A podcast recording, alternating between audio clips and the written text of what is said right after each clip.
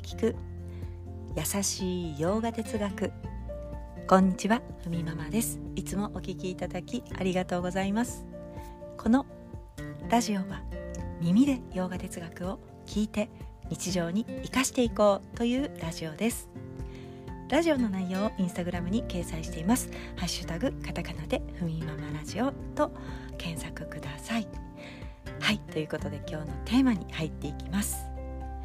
今日のテーマギーターが伝える3つのヨーガというテーマでお送りします、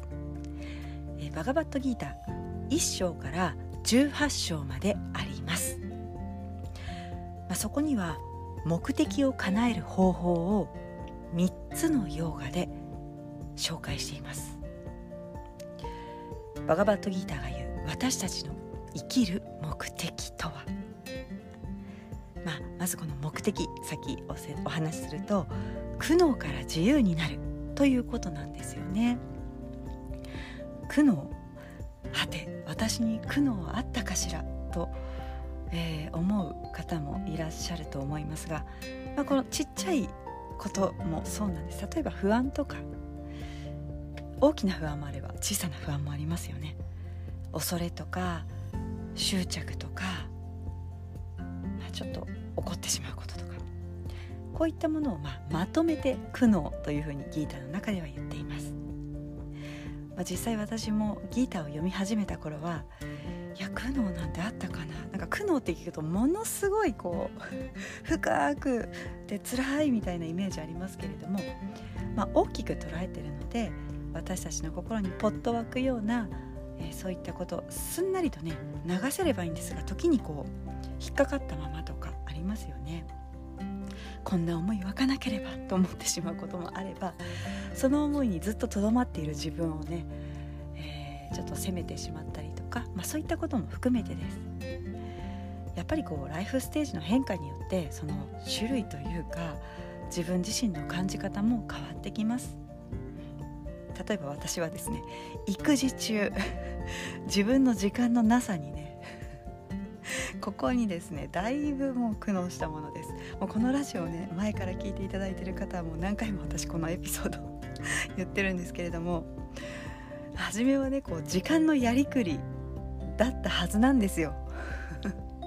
時短とか言ってね。結構本も読みましたよ。図書館に行ってもね子供の絵本と交えて自分の猫の家事をうまくやるとか。あの家事うまくして時間作ろうと思ったんですけれども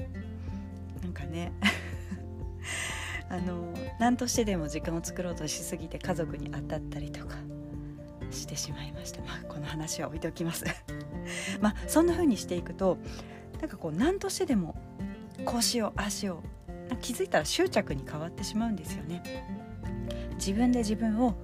苦しくしてしまう。これもまあ苦悩の一種です、まあ、人間誰でも大なり小なり抱えている苦悩そこから自由になるためのヨガが伝えられていきます。ということでギーターが伝える3つのヨガ。大きく分けると1章から6章までがカルマヨガ7章から12章までがウパーサナヨガ13章から18章までがニャーナヨガという形で3つカルマヨガウパーサナヨガニャーナヨガについてこの3つのヨガがあります。これをねざっくり今日は解説していきます。まず1番目のカルマヨガ1章から6章で、えー、解説されていますがこれは行いで心を磨く方法です。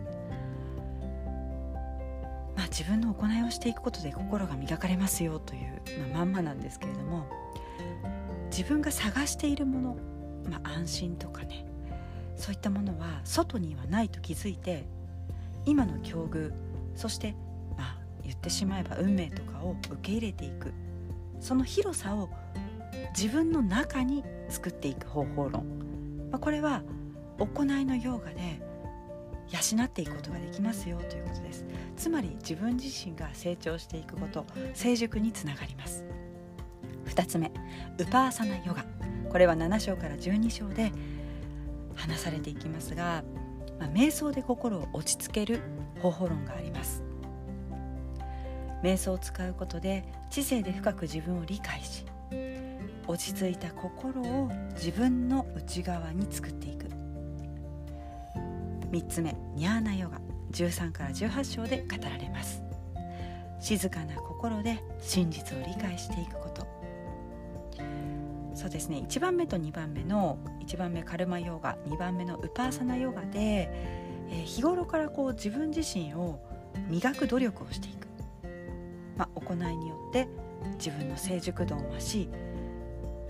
成熟が増してくると落ち着いた心を手にすることができます。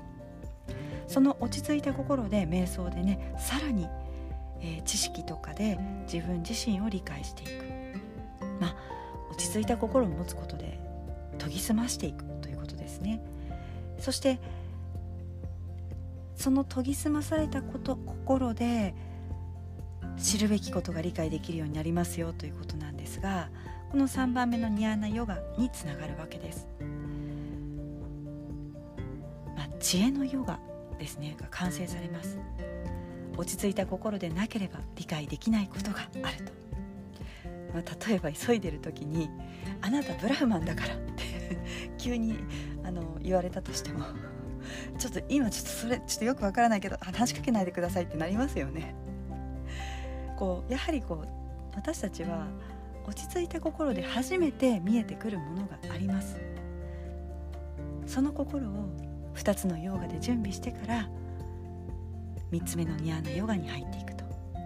静かな心で自分と世界の真実その真実はただ一つの普遍の存在なんだということを理解して苦悩から自由になっていく、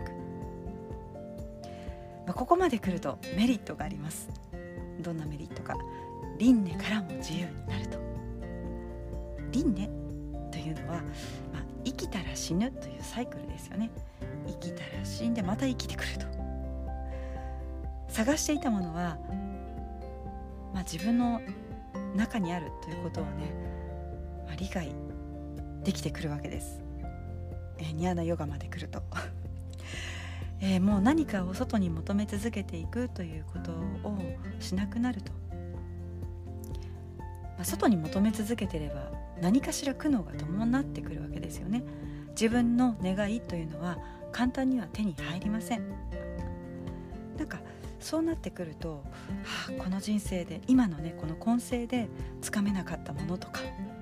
外に求めてきたものがゲットできなければ絶対次こそっていう気持ちが湧くものです、まあ、本心から欲しければですけれどもね、まあ、例えばそういうものが願いがあって絶対来世でって思うと来世がきちんと用意されるわけですよ。これを輪廻と言います、苦悩からも輪廻からも自由になっていく生きる目的を果たすことがニャーナヨガで完成されていきますまあ、バカバットギーターをね分け3つのヨガで分けると結構こう分かりやすいというか1章から18章までこのプロセスで展開していきます。まあ、今11章のあたりを走っていますけれども、えー、そうですね11章だとちょうどウパーサナヨガですね瞑想で心を落ち着けていくまあ、その落ち着けていくと理解が深まっていくよというあたりを走っていますのでまた11章も追って解説していこうと思います。はいでは今日はこんなところで今日一日も皆様にとって素敵な一日になりますように耳で聞く優しい洋画哲学ふみママラジオご清聴ありがとうございました。ナマステ。